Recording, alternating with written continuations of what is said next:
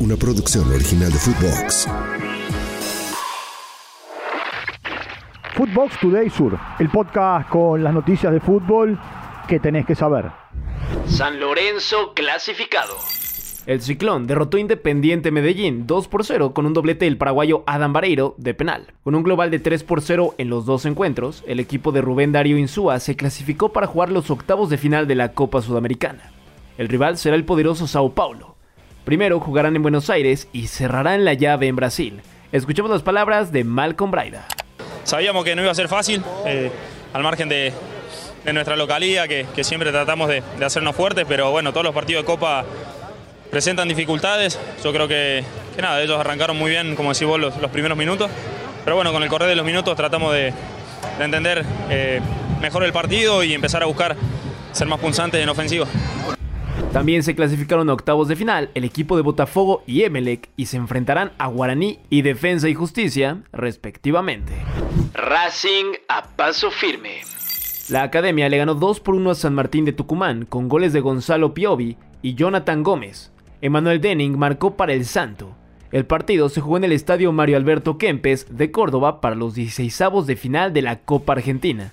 Su próximo rival saldrá del cruce entre Instituto. Su próximo rival saldrá del cruce entre Instituto y Huracán. Escuchemos a Gonzalo Piovi.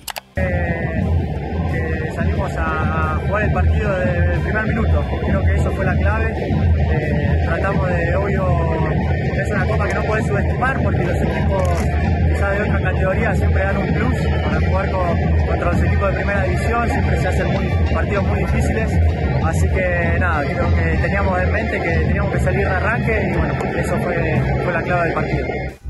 El halcón a octavos. Defensa y Justicia superó 1 por 0 a Centro Español por los 16avos de final de la Copa Argentina y el único gol lo convirtió el paraguayo Rodrigo Bogarín. El rival saldrá del cruce entre Banfield y Estudiantes de Río Cuarto. Escuchemos a Santiago Solari. Cual, un partido muy complicado. Eh, estos partidos así con equipos de, de categorías menores siempre se, se, se, vuelve costoso y bueno, creo que lo pudimos abrir, entonces eso nos dio más tranquilidad para, para afrontar lo, lo último del segundo tiempo. Se sacó una mochila. Gerardo del Tata Martino habló por primera ocasión de Lionel Messi desde su llegada a Miami.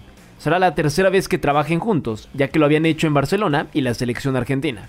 El Tata lo ve más aliviado, pero muy competitivo queriendo ganar cosas. Aquí lo escuchamos.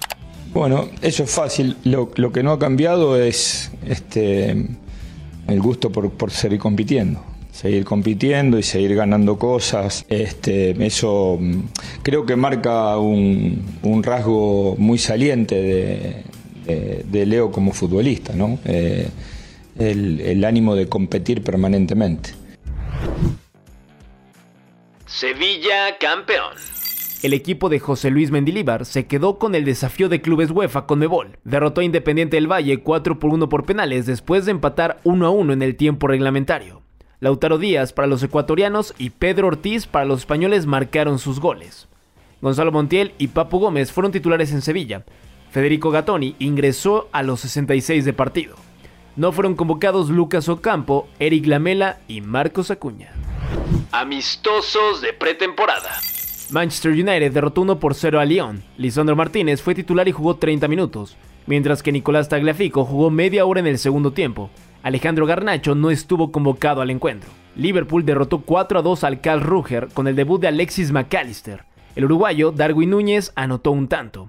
Yokohama Marinos le ganó 6 por 4 al Celt, donde Alexandro Bernabei jugó 15 minutos. Mercado de pases.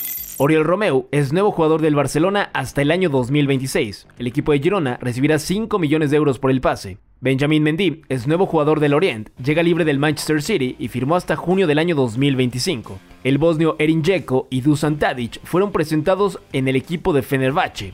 Pierre-Emerick Aubameyang es refuerzo del Olympique de Marseille, llega libre y firma por dos temporadas.